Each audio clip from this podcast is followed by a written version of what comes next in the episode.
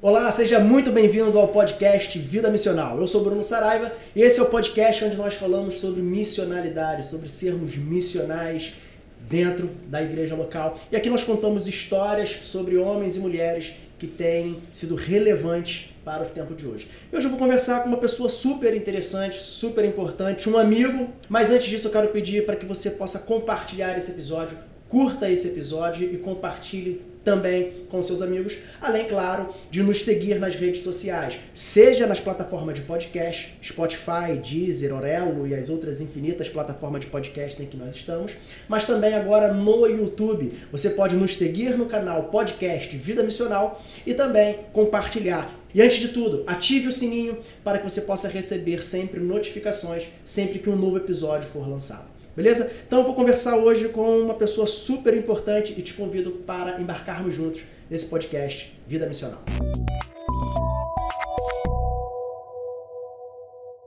E com quem eu converso hoje é Samuel Lucas.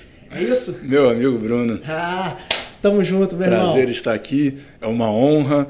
Agradeço a Deus a oportunidade de estar aqui conversando, poxa, com um cara que é referência para mim, oh, me ensinou isso? a liderar jovens e hoje a gente está aí para glorificar o nome do Senhor e proclamar o reino. Vamos embora. Samuel é um grande amigo, ele 28 anos, cara. 28 anos para honra e glória. Casado com uma pessoa maravilhosa que é a Paloma. E hoje está como ali vice-presidente também da igreja, né? Semeando as Boas Novas. Semeando as Boas Novas em Campo Grande. Campo Grande, ali, Boa Esperança, atrás do é. Palace Hall. Pode sair coisa boa de Campo Grande, cara. Pode. Tem saído, tem saído. Graças a Deus. E do Rio de Janeiro, né? E eu fico muito feliz de estar vendo o que Deus está fazendo na sua vida, não na sua vida, como também na vida da sua esposa. Samuel, para quem não sabe, se tornou um amigo meu, eu estava conversando com o João aqui, inclusive tem uma equipe aqui, né? Quero agradecer ao João, ao Guilherme e à Júlia que estão aqui nos dando esse apoio na gravação desse podcast. Mas para quem não sabe, eu tinha ódio do Samuel. Um cara que eu não gostava muito, não queria ver perto, especialmente perto, porque eu liderava um grupo jovem e aí do nada começou Samuel a visitar nossas movimentações de jovens, certo?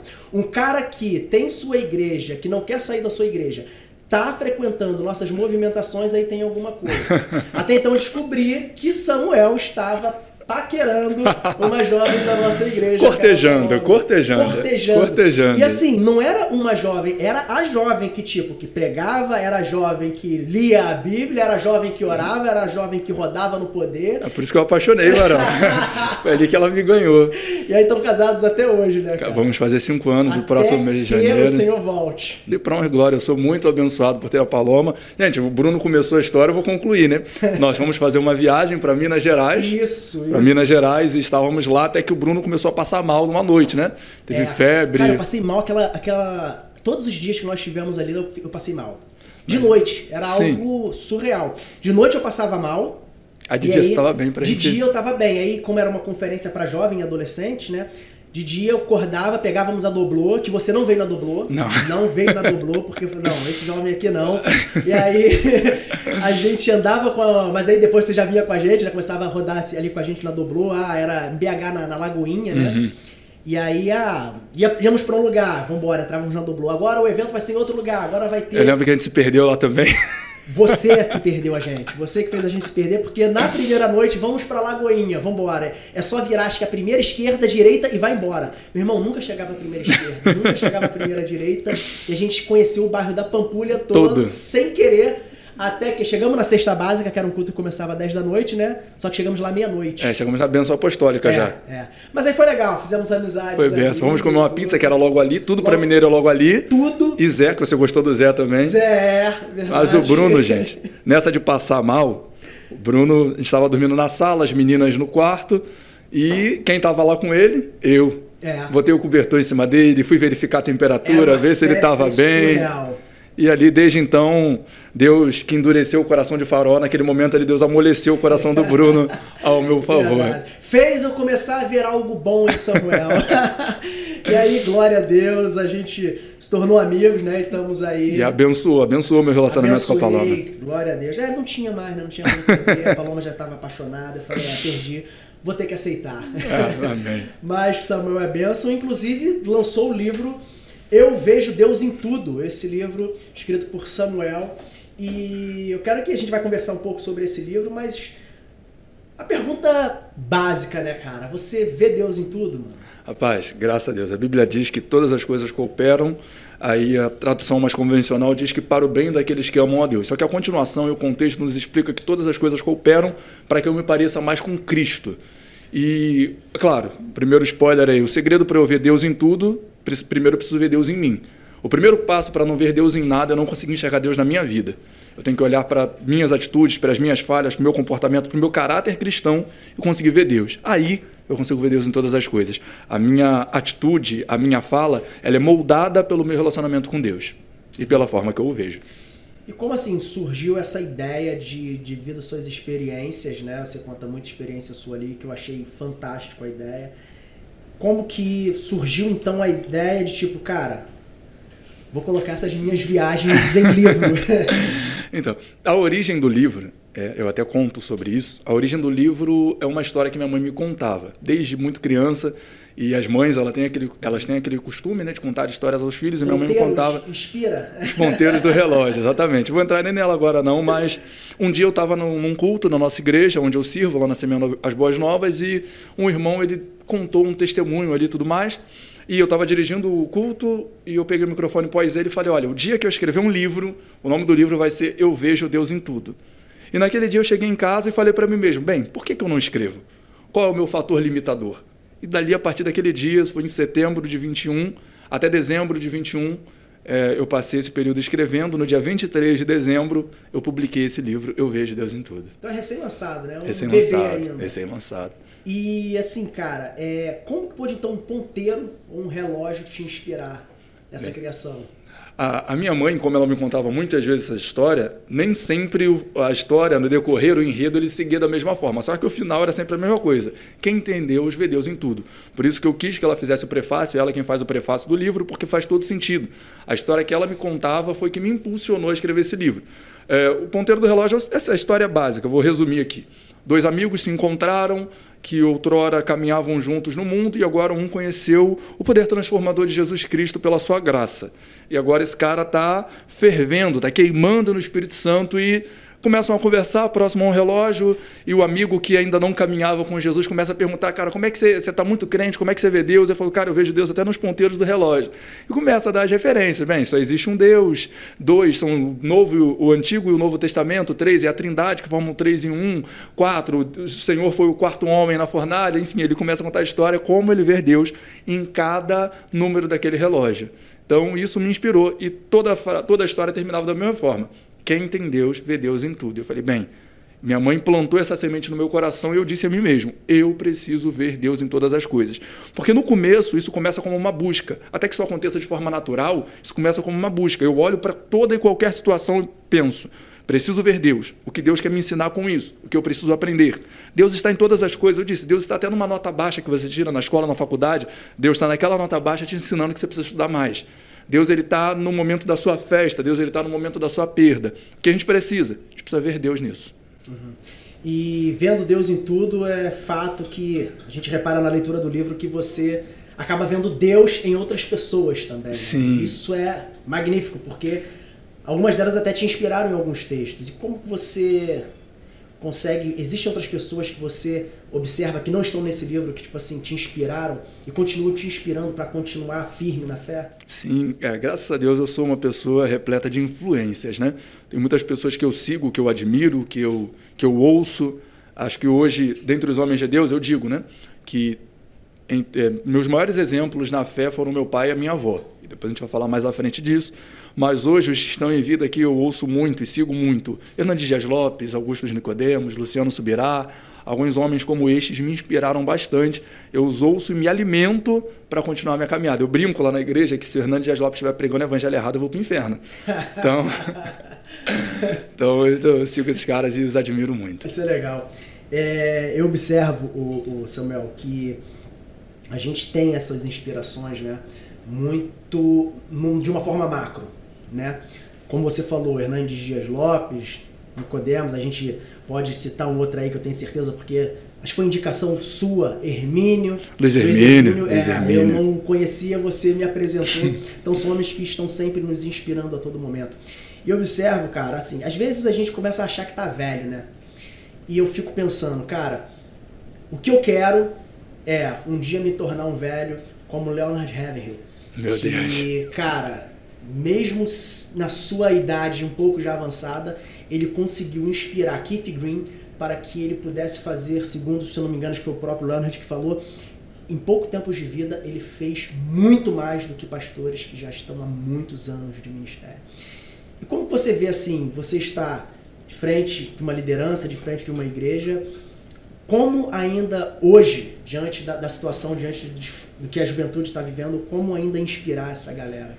Diante dessa relatividade que nós estamos encontrando hoje, diante de uma ideologia muito intensa que está sendo pregada nas escolas, em todos os cantos, como ainda fazer com que eles vejam em nós, se encantem pelo Evangelho através de nossas vidas? É, acho que a sua pergunta já foi até um pouco acompanhada da resposta que eu daria. Sim, acho que o maior ensinamento é o exemplo. As pessoas precisam olhar para a gente e não ver só Deus na nossa fala, mas no nosso caráter, na nossa atitude. É, infelizmente, a gente conhece muitas histórias de pessoas que pregam na igreja e agridem as esposas, fazem e, e não pagam as suas contas. E, não, primeiro exemplo, o primeiro ensinamento é o exemplo. Para começo de conversa, as pessoas precisam ver que Deus ele é um Deus transformador e essa transformação começou em mim. É o primeiro ponto. E daí a gente parte para influenciar. Primeiro viver e depois influenciar. A gente não pode nunca inverter isso. Primeiro influenciar para depois viver. Eu lembro de Moisés. Moisés ele sai até bem intencionado para apaziguar dois hebreus que brigavam. Todos os dias ele saía do seu palácio e ia para ver os seus irmãos, para ver os hebreus. E quando ele sai para apaziguar os hebreus, bem intencionado, como Moisés estava, o hebreu falou assim: peraí, você vai matar a gente como você matou o egípcio? Então, Moisés ele tinha boa intenção, só que ele não tinha testemunho. Então a primeira coisa é que nós precisamos ter um testemunho. E esse testemunho ele não é moldado pelo que eu penso ao meu respeito. Claro, eu preciso ver Deus em mim, mas as outras pessoas também precisam enxergar Deus nas minhas atitudes. Eu acho que o que falta hoje são homens e mulheres de Deus, e é claro que eu estou cometendo até uma generalização, é até um pecado, mas faltam de uma forma generalizada homens e mulheres de Deus que as pessoas queiram ser iguais. Sabe? Paulo disse: sede meus imitadores como eu sou de Cristo. Pedro disse para o coxo da, da Porta Formosa: olhe para mim, olhe para mim. Eu acho que falta isso, olha, siga o meu exemplo, até porque eu acredito que nós somos a Bíblia que o mundo lê nós somos o Cristo que o mundo vê. Cristo nos chama de. A, a, nós somos denominados de cristãos, fragmentos de Cristo. Nós somos pequenos pedaços daquele inteiro. Quando Cristo foi moído na cruz, isso resultou a minha e a sua vida, resultou a minha e a sua conversão. Então as pessoas precisam olhar para a minha vida e ver aquela essência de Cristo. E cara, Cristo, ele ia para o deserto e a multidão ia atrás dele. Cristo ele entrou no barco e a multidão foi toda para a beira do mar atrás dele. Quando você vive Cristo, e, e, não é só falado, quando você vive de Cristo de fato, você começa a atrair pessoas. Então eu acho que o impacto, antes de acontecer lá fora, antes de acontecer pô, na minha escola, no meu trabalho, precisa acontecer na minha vida. Eu, o impacto que acontece em mim muda a minha casa, quando a minha casa muda, muda a minha rua. Quando a minha rua muda, muda o meu bairro e assim consequentemente. Eu, quando prego, Sempre digo às pessoas que há pregador que diz assim: quando você chegar em casa tudo vai ser diferente, quando você chegar no trabalho tudo vai ser diferente. Eu não prego isso, eu digo que eu não tenho a autoridade de Deus para falar isso. Quando eu prego, eu abençoo as pessoas, eu digo o seguinte: olha, quando você chegar em casa tudo pode ser igual, mas você tem que ser diferente. É a diferença no homem que gera a diferença no mundo e não o contrário. E você cita até no livro que uma das bases para que essa diferença possa acontecer não pode se distanciar da oração em palavra. Né? Exatamente. São as duas ferramentas principais de qualquer cristão. Né? Você para e pega o nosso exemplo, vou sempre citar Cristo, que é o nosso exemplo primário, principal. Cristo, ele com nove anos, estava ensinando a palavra no templo. E Cristo, embora fosse o Cristo, Jesus, o Filho de Deus, ele estava orando. Você pega Cristo orando diversos momentos da Bíblia Sagrada. Então, a ferramenta principal, primordial, é claro, eu faço questão de citar isso. Olha, gente, a melhor forma de você ver Deus é uma intimidade, uma análise da sua palavra. E aí, a gente precisa tomar um cuidado é, uma análise real da sua palavra. É, existe hoje, infelizmente, um distanciamento muito grande do que a palavra diz com o que é pregado em muitos lugares. Eu não posso nem aliviar um pouco. Então a gente precisa de uma análise real da palavra, entender o que, que a palavra nos diz e moldar a nossa vida pelos quatro pilares básicos, se é que eu posso elencar assim, do que a palavra diz. A gente precisa partir do pressuposto da criação, da queda do homem, da redenção e da glorificação olhando para esses quatro pilares e numa real comunhão com Deus, aí a gente começa a ver Deus em tudo e as pessoas começam a ver Deus na gente. O que eu acho legal lendo é, esse livro que você relata sobre a prática que você tem de subir ao monte para orar. E cara, é, são valores que foram perdidos, né? São valores que foram abandonados. Claro, muitos usam isso como no monte, lá a, a presença de Deus é maior. A gente vai ver que não. Deus, ele tá no meu quarto quando eu me ajoelho para orar. É, primeiro ponto, a gente precisa analisar que não existe nada de místico no monte, né? Uhum. Algumas pessoas, até uma interpretação errada do Salmo 121. Eu levo meus olhos para os montes e me pergunto, de onde me vem o meu socorro? Aí falo, não, meu socorro está no monte. Não, gente, a continuação do texto diz, o meu socorro vem do Senhor, não está no monte. Sim. Então não existe nada de místico no monte. Cada um tem o seu segredo com Deus, eu chamo assim, né? Uns têm o segredo da oração, principalmente depois daquele filme, né, O Quarto de Guerra. Muitas pessoas têm aquele negócio, não, meu quarto de guerra eu oro no quarto, ou eu oro no monte. Não existe nada de místico, você tem o seu lugar, o seu segredo com Deus. Você falou, meu segredo com Deus era a oração no começo do culto. Uhum. Então, e essa prática também, por um lado, ela foi perdida, né? Deixaram de praticar. E tem gente também que pratica errado. Certa vez, eu estava eu tava na casa de um amigo e a gente tava, entrou no Facebook junto, assim, na hora. Aí uma terceira pessoa estava fazendo uma live no Facebook no monte. Aí ela botou assim lá, vim buscar. Aí eu tive que comentar, foi mais forte que eu falei, foi buscar o quê? Sinal de Wi-Fi? não, não, não, sei o que, que você foi buscar. Você tá fazendo live no monte, cara. Vai orar, cara, sabe? Você foi para ir para orar ou para fazer live? Sabe? E aí, pô, você vê também o cara vai lá, tá no monte, publica um monte de foto que ele tá no monte. Não é isso, cara. Cristo, ele ia para o monte. Eu sempre dou exemplo de Moisés e de, de Cristo. Moisés ele subiu ao monte para que Deus falasse com ele. Cristo ia ao monte porque não tinha espaço no templo e para que ele falasse com Deus. Era o lugar que ele tinha, sabe, de distanciamento de tudo aquilo, porque a multidão cercava, andava atrás dele o tempo todo. Então, o monte é o lugar onde eu falo com Deus e eu ouço a, Deus, a, voz de Deus falar comigo. Até porque a oração é uma conversa, ela não é um monólogo, é um diálogo. Eu preciso ouvir Deus. Eu ouço Deus, obviamente, primeiro ponto, através da sua palavra. Não existe nada de místico, esse continua sendo o meu segredo com Deus. Eu aprendi isso com 5, 6 anos. Eu subi um monte com a minha avó. Eu lembro que as irmãs, antigamente nós chamávamos de Sib, as irmãs subiam um monte todo sábado, 5, 6 horas da manhã. E eu ficava muito na casa da minha avó, eu subia o monte com ela. Eu peguei, peguei aquela prática. Minha avó me ensinou: olha, você vai, você chega. Eu não ia com um lençolzinho para dormir, não. Forrar uma colchazinha para dormir, não. Era para orar. E minha avó me colocava para orar. E eu cresci nessa realidade. E esse tornou meu segredo. Obviamente, Mateus 6, quando Cristo está falando da oração, ele fala: olha Entra no teu quarto, fecha a tua porta, porque o Pai que te vê em oculto. E a gente precisa prestar atenção nisso. Cristo, quando ele está ensinando, está falando, ó, o Pai que te ouve em oculto. Quem está falando de oração, ele está falando de ser ouvido. Só que Cristo falou, olha, o Pai te vê em oculto, porque não é necessariamente aquilo que você fala, mas o propósito que está sobre a sua vida naquele momento de oração.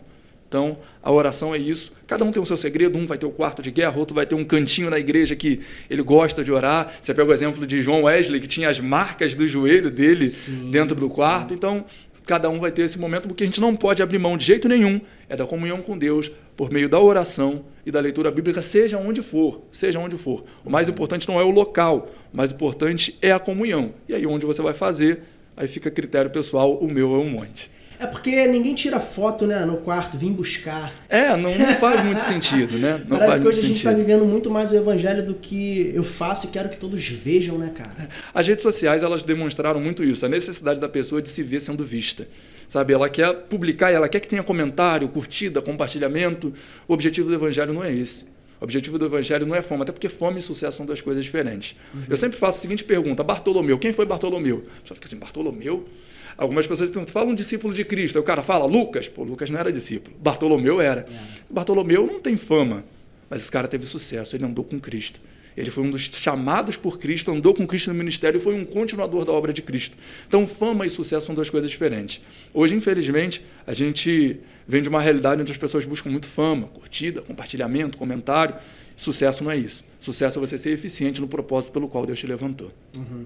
E nessa busca também, conectando ao que você fala sobre oração e palavra, a gente deve sempre ter esse entendimento, né? É a conexão. Os dois andam juntos. Exatamente. Eu lembro quando eu vivia uma vida de oração e tudo, buscava o Senhor e não que eu não viva isso, mas assim, quando eu me encantei pela oração, uma das coisas que eu fiz é abandonar a palavra. Porque parece que a gente não tem tempo. Ou ora ou lê a palavra. e, cara, você me deu uma vez, lá nessa viagem que a gente fez, era para ter te matado lá naquela viagem, na moral. Mas você fez uma pergunta que eu, aquilo ficou na minha mente e desde então eu tomei uma postura e falei, não, eu tenho esse compromisso. Você perguntou, é, você crê na palavra? Você crê toda que ela é a palavra de Deus? Você crê em tudo que está ali escrito é verdade? Sim. Aí você fez a pergunta, você já leu a palavra toda? Mano, porque se você crê em tudo, então tudo que está ali você tem que ter lido, né? E hoje perdeu esse encanto pela palavra, né? Parece que as pessoas elas não querem tanto ler as escrituras, não sei, talvez por falta de tempo. As redes sociais elas têm seus pontos positivos, né? Tem gente que só mete uhum. o malho. Não, rede social é bom porque mostra que todo mundo tem tempo. Sim. Quanto sim. tempo você gasta no Instagram, sabe? No WhatsApp, no Facebook acho que ninguém mais usa. É, Só eu que sou mais velho, eu ainda uso Facebook. Eu, uso, eu ainda uso Facebook. Nosso LX. Mas é, isso aí mesmo. Mas quanto tempo você gasta nisso? Isso prova que você tem tempo. Entendeu? É impossível, gente, uma real comunhão com Deus sem conhecimento da sua palavra. É impossível, uhum. você vai se enganar sabe? É, eu sempre falo na igreja sobre a, a, liberação de endorfina. Por exemplo, você vai num culto, independente do, do, do, do estilo de culto, né? Do, do, ritmo de culto da sua igreja, se você é mais voltado para o reteté lá, para o mistério, para o manto, para isso, para aquilo, ou se você é o cara que a gente chama de church, né? O church, que é o cara do, do worship, worship a galera do worship, é. quatro acordes, isso, e vai fazendo medley. Não importa, cara se você vai para a igreja, você, como vou usar o termo do, do church, você queima lá na presença, você faz e acontece. E aquilo não te gerou uma real transformação de vida, você só liberou endorfina. Quando você faz o exercício, você vai na academia, tem um amigo aqui que está devendo na academia. Tá. Tá. Culpa sua. Você vai na academia e você faz o exercício, você começa a se sentir bem, você se sente feliz, você se sente leve. Por quê? Porque você liberou endorfina, você fez o exercício, vai para casa mais leve, bem. Na, na casa do Senhor é a mesma coisa. Se você foi lá e pulou e cantou e rodou, independente do ritmo do seu culto, se é mais voltado para o corinho, se é mais voltado para o worship, não importa. Mas aquilo não te gerou uma real transformação de vida, de caráter, cara, você viveu liberação de endorfina, não tem ação do Espírito Santo ali. Uhum. Aí Paulo vai dizer para a gente: Rogo-vos, pois, irmãos, pela compaixão de Cristo, que apresenteis o vosso corpo como sacrifício vivo, e não vos conformeis com este mundo, mas transformai-vos pela renovação do vosso entendimento. Cara, só tem como transformar se eu tiver entendimento, se eu tiver o conhecimento, se eu receber a palavra. Não existe o evangelho, a palavra de Deus não é algo que te faz melhor. Te faz melhor é psicólogo, é coach, é terapia. O evangelho te transforma. Ele zera, ele te esvazia e te faz uma nova pessoa. Cristo ele não reforma ninguém. Cristo ele transforma, ele cria um Samuel novo, ele cria um Bruno novo. Dentro disso, eu só consigo passar por essa transformação se eu receber o conhecimento e o conhecimento está na palavra. É, é uma frase, agora eu não vou saber quem, não sei nem se eu vou expressar ela corretamente, que diz que, os, que o cristianismo é a única religião que você tem que provar que você é um miserável, né? Porque é Deus quem transforma, né? Deus quem faz. É exatamente. Tudo. O Espírito Santo ele vai te incomodar. É impossível que ele não incomode, cara. Então, nós como cristãos estamos estragados para esse mundo. E eu, quando eu me converti, eu falei, cara, que besteira que eu fiz de me converter, porque agora eu não consigo mais. Tem uma frase que diz que depois que eu conheci Jesus, eu nunca mais pequei em paz. Isso, Você não peca mais em paz. Essa frase reflete muito bem. Eu sempre digo que a escultura ela tá dando errado e a gente está colocando a culpa na pedra. Uhum. É, eu fico muito chateado quando a pessoa fala assim, não, porque essa geração é isso, essa galera não quer nada. Eu falei, peraí, cara, nós estamos moldando, nós atravessamos essa caminhada, Deus nos colocou numa posição de liderar para a gente ajudar essa galera, para a gente moldar. Então, nós somos os escultores, obviamente, não estou isentando o poder de Deus, mas sim, sim. nós, como obreiros, somos os escultores da galera que está vindo pós a gente. Eles uhum. darão continuidade Cristo não voltando para a sua igreja em coletivo, ele vai voltar para mim em algum momento. E aí a galera que está aqui, eles vão dar continuidade. Como eu estou preparando essa turma para viver esse evangelho? Como que eu estou preparando essa turma? Aí eu tenho que trazer essa responsabilidade para mim. Não só falar mal. Não só, Paulo disse, não vos canseis de fazer o bem. Significa que cansa. Uhum. Uma hora você que está liderando, está trabalhando, pô, aquilo vai te cansar, você vai se sentir um pouco frustrado, mas os que confiam no Senhor renovarão as suas forças. O que a gente tem que fazer é continuar obrando aquilo que nós fomos chamados para fazer. Cara, se você está com jovens, com, com irmãs, com, não importa. Você vai ter problema, você vai ter dor de cabeça. E aí eu falo especialmente para os líderes agora. Não desista de fazer o bem. Sabe? Não desista. Se esforça porque o resultado do fruto do seu trabalho é muito maior. É muito Sim. maior. É uma satisfação. Né? Absurda. Eu tive experiências, sabe? Eu tô tendo, tô vivendo isso, tô vendo pessoas que eu dei aula de escola bíblica e hoje são professores dão aulas melhores que as minhas. Eu fico muito feliz com isso. O cara traz um conteúdo que eu fico, meu Deus, de onde esse garoto tirou isso, sabe? Sim. E esse é o papel do líder, né? Fazer com que o, o, os seus liderados ou os seus suas ovelhas, elas consigam ir muito mais longe e a lugares aos quais nós não chegaremos e nós não conseguiremos chegar, mas se nós não tivermos esse entendimento de que ele deve ir mais longe, a gente vai cair naquela de tipo travar ele, né? Porque como assim? Como que uma ovelha vai conseguir ir mais longe do que eu? Isso não é o evangelho. Cara, é, você foi perfeito na sua colocação. Assim, o meu liderado ele precisa ir mais longe do que eu porque sou eu que estou lançando. Uhum. Então ele vai chegar no ponto onde eu estou e daqui para frente eu vou lançá-lo. Então ele necessariamente precisa ir mais longe do que eu. Se ele não tiver, eu estou fracassando. Eu sempre dou o exemplo da história de Moisés, acabo voltando nela, né? Moisés, quando ele conhece as filhas de Jetro, elas estão próximas à fonte tentando tirar água e alguns homens estão impedindo com que aquelas mulheres tirassem água. É assim que Moisés conhece as filhas de Jetro. Só que você vai para o texto, cara, a Bíblia diz que são pastores que estão impedindo que outras pessoas tenham acesso à fonte. E, mano, isso é grave demais. E a gente vê isso acontecendo até hoje. Pastores impedindo que outras pessoas tenham acesso à fonte. Por quê? Se eu não tenho acesso à fonte, eu tenho que comprar água de você. Eu tenho que aceitar aquilo que você me dá. Eu acho que o papel do líder, e Moisés ele se prova como líder quando ele concede o acesso à fonte a quem queria ter acesso. Uhum. Sabe? Moisés ele restaura o direito daquelas mulheres de terem acesso à fonte. Eu acho que o líder é isso. O líder não pega comigo aqui, ó. Eu sou. Não, aqui, cara, tá aqui, ó. Essas são as ferramentas que você precisa para você avançar, para você ir adiante, para você fazer mais do que eu fazia. O próprio Cristo disse: olha, vocês vão fazer no meu nome obras maiores que as minhas. Vocês vão hum, além. Sim, vocês vão por todo mundo. Esse exemplo, né? Exatamente. Agora, voltando um pouco para o livro, que a gente abre muitos parênteses, é. né? Você tá continua sendo essa lua que você cita no livro? Rapaz, esse exemplo foi, foi, foi, foi punk, porque eu tenho que me controlar para não fechar o olho. Eu estava dirigindo, se eu fechasse o olho, o risco era até de eu bater. Naquela hora, Deus me deu um impacto, porque a lua ela tem quatro estágios, né? todo mundo sabe disso. Crescente, minguante, lua cheia. E a lua ela só está no estado cheio quando ela está completamente alinhada com o sol. Ela não tem luz própria, ela recebe a luz solar para iluminar o mundo em trevas. Cara, isso é muita gente.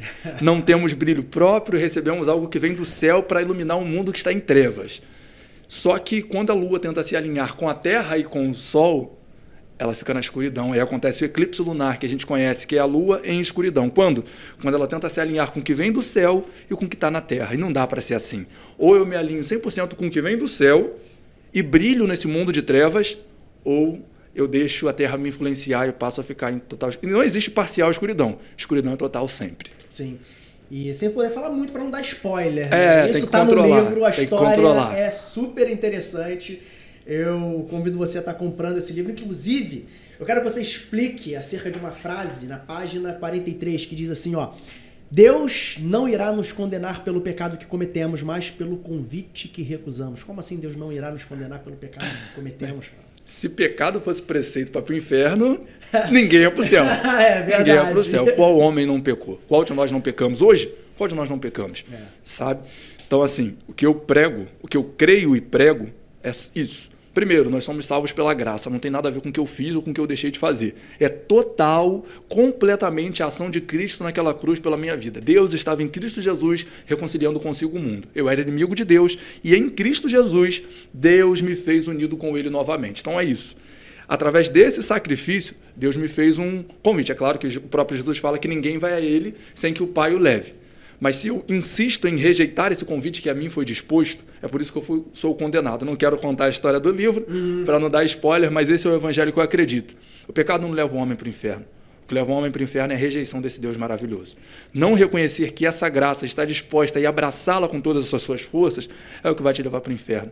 Cristo ele fala para as pessoas que não morarão com ele na, na eternidade, fala assim, apartai-vos de mim, maldito, porque eu não te conheço. Ele não fala apartai-vos de mim, maldito, porque você é pecador. Apartai-vos de mim, maldito, porque você é flamenguista. Brincadeira. Não, Brincadeira. Ah, porque eu não te conheço. Ou seja, eu não tenho um relacionamento contigo. E Deus ele quer ter um relacionamento com o homem. Lembra do Éden? Deus descia todos os dias para ter um relacionamento com o homem. Só que o pecado fez com que o homem se escondesse de Deus. Uhum. Então é isso. O pecado faz com que o homem se esconda de Deus. Agora, se o homem se põe diante desse Cristo que quer ter um relacionamento com ele, acabou. Esse cara ele vai morar com Cristo na eternidade. Não tem nada, não tem potestade, principado, pecado, nada. O que você fez, deixou de fazer ou fará, que vai te limitar. Até porque nós falamos recentemente, quando você conhece Cristo, nunca mais peca em paz. Uhum. O Espírito Santo ele te incomoda, te inquieta, você se arrepende e a partir uhum. daquele momento você Tá com seu... E não existe também esse negócio de Deus reescreve o nome dele no livro da vida. Cara, uma vez escrito, está escrito e acabou. Deus não fica com a borracha apagando. O Bruno pecou, ah, apaga o nome dele. Bruno acertou, escreve de novo. Não, é Margarida. Bem me quer, mal me é. quer. Bem me quer, não. É... Nós somos salvos em Cristo Jesus e apenas Amém. em Cristo Jesus. Sim. Eu, quando vi o livro, cara, eu vejo Deus em tudo. É, me veio uma pergunta na, na, minha mente, né? Porque eu conheço você já há bastante tempo e, embora não saiba toda a história, eu sei um pouco do que você já viveu no passado, sei um pouco da sua história, vida sofrida não é fácil para é, ninguém, né? Complicado. Mas a gente sabe que tivemos uma vida difícil, nada foi fácil, as conquistas que nós conseguimos até hoje foi com muito esforço. E você falar sobre ver Deus em tudo, é, eu lembrei de imediato de, da tua infância porque, para quem não conhece, você, é, seu pai, o Birajara, né, era pastor. É isso? Só que você tem seu pai tirado da sua vida muito rápido, né, bruscamente. Eu fiquei pensando, cara, como é que uma pessoa é capaz de falar que ver Deus em tudo se ele cresceu toda a sua adolescência? Você perdeu seu pai com quantos anos? Dez anos. Dez anos, então. Toda essa adolescência, toda essa sua juventude, você tem uma pessoa que você tanto ama tirada do meio, tirado. Uma pessoa que iria te dar direções, que iria ser esse arco, que iria lançar para ir mais longe, e você não tem seu pai. Você perdeu seu pai muito, muito cedo. Como você consegue ver Deus nessa situação toda? Boa pergunta. É meio complicado de responder assim, mas vamos lá.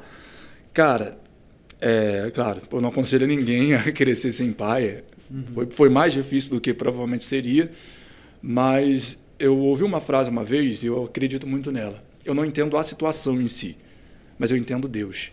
E eu sei que todas as coisas cooperam para que eu me pareça mais com Jesus. Eu entendo Deus. Sabe? Como você entende Deus? Eu entendo que tudo coopera para que eu me pareça mais com Jesus. De alguma forma, essa situação contribuiu para que eu me parecesse mais com Jesus. E eu tenho uma visão sobre a morte. Eu fico com medo da minha visão sobre a morte ser até um pouco pragmática, sabe? Ser muito prática. Eu acredito que a morte ela é a conclusão do seu ministério terreno. Paulo disse: Olha, combati o bom combate, acabei a carreira, guardei a fé. É, eu queria que a carreira do meu pai se durasse, sei lá, 60, 70, 80 anos, só que a carreira dele durou 31. Sabe? Muito eu bom. acredito que o propósito que ele tinha que cumprir, ele cumpriu. Eu falo por mim. Uhum. O meu pai é o maior, o meu maior exemplo de homem de Deus até hoje, embora ele vão fazer 18 anos que ele morreu, 19 anos que ele morreu esse ano, ele ele cumpriu. Eu vi um centro de, de uma religião de matriz afro que era de frente à nossa igreja, de frente à nossa igreja, se tornar salinha de escola bíblica, cara, para as crianças. Caramba. Eu vi meu pai entrar dentro de bar e tirar pessoas e levar para dentro da igreja, aquela pessoa se render. Uma dessas pessoas que eu vi até faleceu ano passado e faleceu com Jesus. O cara estava no bar, bêbado, meu pai pegou dentro do bar e levou para a igreja.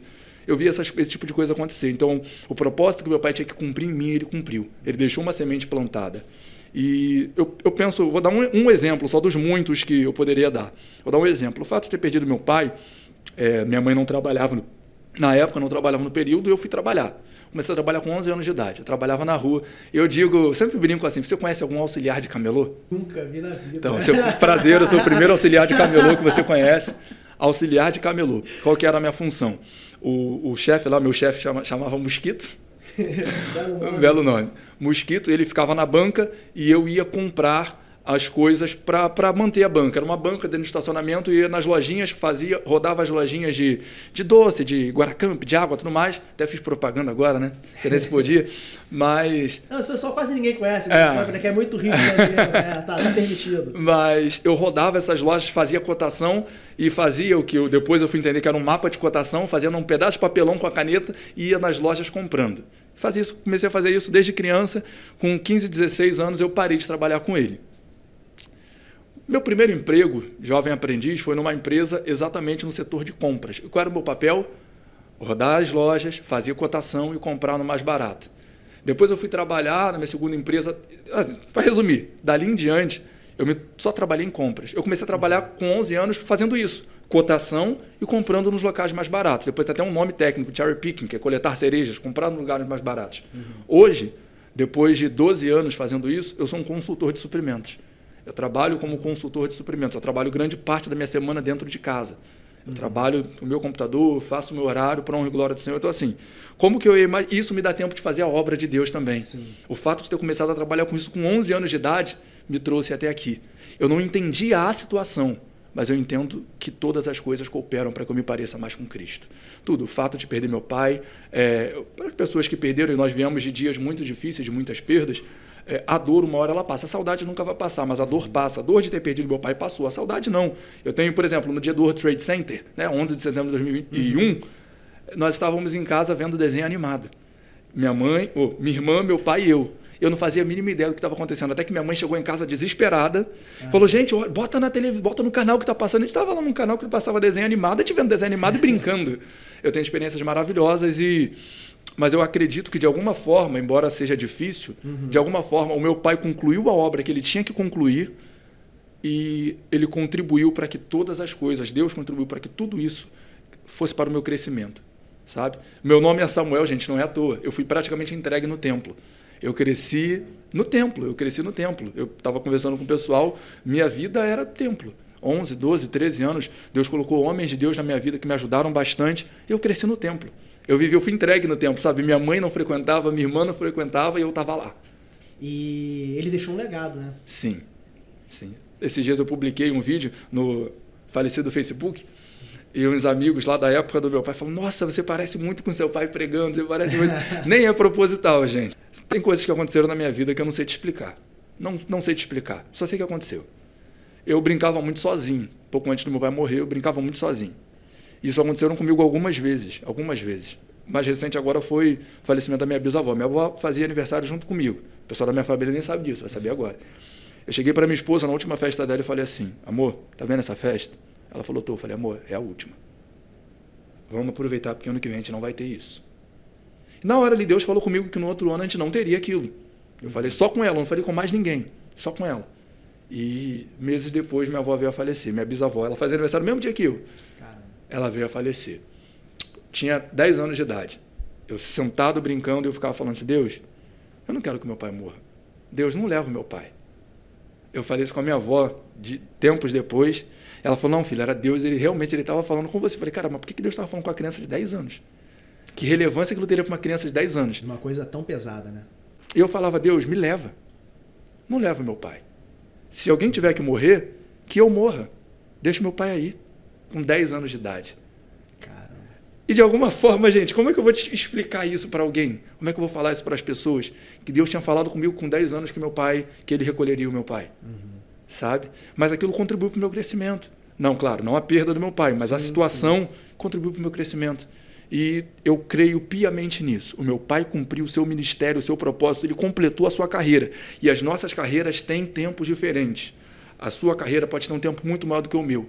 O meu propósito em vida é, Mark Twain é um pensador que eu gosto muito das frases dele, diz que os dois dias mais importantes da sua vida são, o primeiro, o dia que você nasce, e o segundo, o dia que você descobre o porquê nasceu.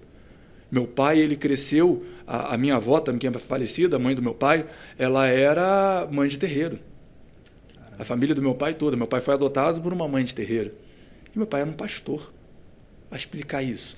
Meu pai influenciou um monte de gente. O meu pai, eu consigo contar que pelo menos agora 10 ovelhas do meu pai que viraram pastores e são, e são extremamente relevantes. Meu o meu pai cumpriu o propósito sim, dele. Sim. Ele influenciou pessoas. Ele cativou pessoas para o reino. Sabe? E eu sou uma prova disso. Eu estou aqui. Viu Deus em tudo. Tudo. Falando em ver Deus em tudo, nós chegamos aqui, estávamos preparando o cenário. Queria saber se você teve alguma experiência. Você viu Deus enquanto nós estamos aqui gravando ou enquanto estávamos preparando? É a, pergunta, é a pergunta que todo mundo faz, né? É a pergunta que todo mundo faz. Mas eu consigo te responder sim. Que horas você chegou aqui hoje?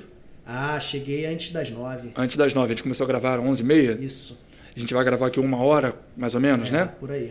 Então a gente ficou duas horas e meia preparando uhum. para o negócio vai acontecer em uma hora. Eu vejo Deus no tempo de preparo. Cristo ele passou 30 anos se preparando para cumprir o ministério de três. Moisés passou 80 anos se preparando para cumprir o ministério de 40. O tempo de preparo. O tempo de preparo sempre é maior que o tempo de execução. Quanto tempo você está gastando no preparo? Nós gastamos o dobro, ou mais do que o dobro de tempo de preparo. Sim. O problema é que hoje a gente vive uma geração miojo que quer fazer. Tudo imediato. Mas não gasta tempo no preparo. Onde eu vejo Deus? Eu vejo Deus no tempo de preparo.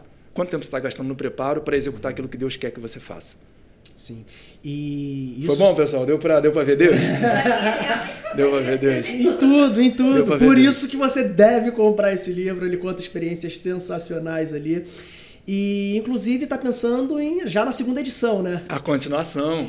Continuo vendo Deus em E tudo. o que te inspirou essa segunda edição aí pra você começar a escrever? Cara, então, esse livro, Eu Vejo Deus em Tudo, meu primeiro bebê, ele foi meio que uma cobaia. Eu falei, bem, vou escrever isso até aqui. Eu tinha mais histórias para colocar. Eu vou sentir para ver como é que vai estar isso aqui. Se o pessoal vai comprar a ideia. Eu falei, bem, são viagens, né? Aham. Eu vejo Deus no fato do espaço não ter luz. Eu vejo Deus na lei da inércia. Eu vejo Deus Isso. no fato da água do mar ser salgada. Aham. Eu falei, vou ver se o pessoal vai embarcar nessa loucura E comigo. essas visões estão no livro. Estão no livro, estão no estão livro. lá. Falei, vou ver se o pessoal vai embarcar nessa loucura comigo e depois eu continuo escrevendo mais. Aham. Tipo, eu tava comentando com você, acabou que a gente não entrou no assunto, a bananeira não é uma árvore. Sim. Isso eu ouvi a minha avó, minha avó que faleceu em 2005, atrás da casa dela tinha umas bananeiras plantadas e eu tinha 12 anos. Ela falou: ó, a bananeira depois que ela produziu o, o cacho, ela vai morrer. Eu falei: por que, vó? Não, porque a bananeira produz o cacho e morre. 12 anos de idade, hoje eu tenho 28. Isso ficou na minha mente. Eu falei: cara, ela cresce, nasce, cresce, produz o fruto e morre. O objetivo da bananeira é produzir bananas. E depois que ela produz, ela cumpre o seu propósito, ela morre. Ela só morre depois que cumpre o seu propósito. E aquilo foi na minha cabeça, eu falei, bem, é isso, cara. É isso que Paulo fala aos Filipenses, no capítulo 1, verso 21. Sabe? Eu poderia partir e estar com Cristo, mas para proveito da vossa fé, para gozo da vossa fé, eu vou ficar aqui e cumprir um pouco mais do meu ministério com vocês, até que eu morra. Mas voltando à bananeira. Aí eu fui estudar sobre a bananeira, com essa frase da minha avó lá atrás. Fui estudar sobre a bananeira. A bananeira não é uma árvore. A árvore ela é caracterizada por ter troncos e a bananeira ela não tem tronco. A bananeira é um compacto de folhas que se uniram e dali ela sai o cacho, né, o fruto, que é a inflorescência da bananeira, sai o fruto. Então vamos lá. Você pega uma folha da bananeira e tenta manter de pé. Ela não fica. Ela vai cair. Agora, o compacto de folhas, um monte de folhas frágeis, compactadas e unidas, ficam de pé e geram frutos. Se você destaca uma folha daquela, ela cai e morre. Mas compactada, unida, ela fica de pé e gera fruto. Isso te diz alguma coisa? Quem anda sozinho, quem se isola, ele vai cair. Morre. Ele vai morrer. Isso tem a ver com igreja, né? Porque Gente, o movimento hoje do- dos desagrejados ele tem aumentado cada vez mais. E quando a gente vai estudar sobre o corpo de Cristo, a gente vê que o corpo de Cristo ele é movimentado pelos membros que estão no corpo. Exatamente. Então, membro fora do corpo morre. morre. Morre. Até porque criaram uma máxima, o pessoal diz, eu sou a igreja. Mentira, você não é a igreja, nós somos a igreja. somos. Você sozinho não é uma igreja. Cristo não vai vir buscar cinco noivas, não estamos 10 falando milhões de noivas. denominação. Não, não, não, não, não. sobre a noiva, né? A, a noiva de Exatamente, exatamente. Nós precisamos fazer parte de um corpo. Nós precisamos servir. O jovem Samuel servia ao Senhor perante ele. 1 Samuel 3:1. Você serve ao Senhor perante quem? Quem que testemunha o fato de você servir ao Senhor? Então a bananeira, ela só unida e compactada, todas aquelas folhas que sozinhas são frágeis, ficam de pé e geram fruto. O resultado da união é o fruto. Então é isso, crescer, crescer unido, ficar firme, gerar fruto e após gerar o fruto, eu posso ser recolhido. tem a ver com o preparo, né? Parece que hoje a gente quer muito se destacar na- nas redes sociais ou ministerialmente falando, mas não existe esse tempo de preparo, né? E nem de estar junto, Verdade. construindo algo. Outro exemplo que eu dei para essa, pra essa continuação, eu brinquei com você sobre raios e trovões. Raios. Raios e trovões. Gente, eu viajo muito. Minha esposa diz, amor, você fica o dia todo consumindo conteúdo. Claro, con- conteúdo produtivo, né? Conteúdo produtivo. Eu fico o dia todo consumindo conteúdo produtivo.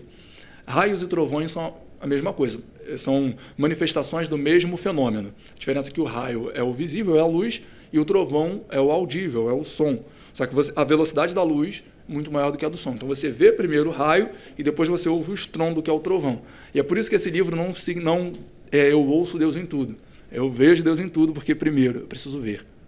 Para depois sim eu começá-lo a ouvir. Só que aí agora o Samuel que eu tô conhecendo é aquele que tá usando das palavras e da poesia uma forma evangelística. Isso aqui é uma compilação de, de algumas poesias e outras coisas que eu escrevi é, ao longo da, da vida. Tem uma poesia aqui que eu escrevi em 2006, gente. 2006, eu tinha 13 anos de idade. É, Eu sempre corri muito para a escrita.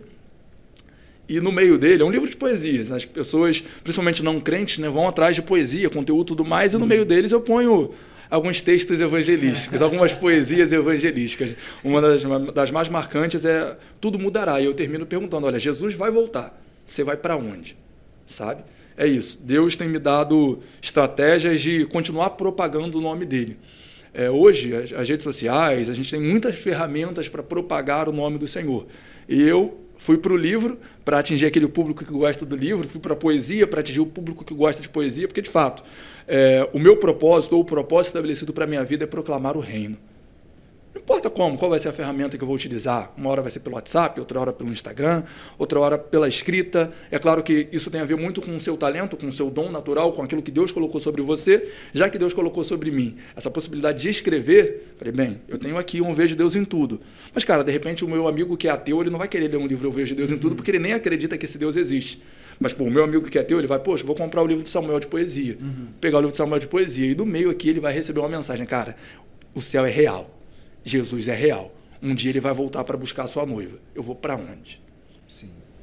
E aí a pergunta é que move o mundo, né? Exatamente. Onde nós vamos após a morte? Exatamente. É isso que as pessoas têm procurado, né? Porque uh, Paulo vai dizer, né, que se nossa esperança se limita somente só essa terra, só esse mundo, mais infelizes da face da terra. Exatamente. Samuel, eu quero te agradecer por, por esse bate-papo. Pô, meu amigo, foi um prazer. Prazer imenso de estar conversando com você. O convite está aberto para o próximo lançamento aí, quando você continuar, você continuar vendo Deus em tudo, essa Amém. segunda edição para a gente voltar aqui e falar um pouco sobre esse livro. E lembrando, o livro de poesia você não vende, né?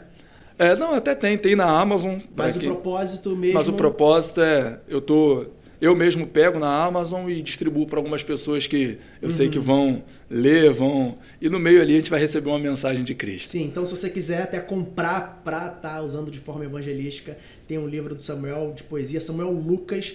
E também esse recém-lançado, Eu Vejo Deus em Tudo. Cara, eu desafio você a ler, eu desafio você a aguçar essa sua visão, né? Essa sua visão, digamos aqui, visão espiritual, né? para que você possa também ver Deus em tudo, porque Deus está a todo momento falando, Deus está a todo momento se movimentando, Deus está a todo momento cumprindo a missão dele, né? Aqui no Vida Missional a gente fala muito sobre isso. Qual é a missão de Deus? Regenerar homens e mulheres.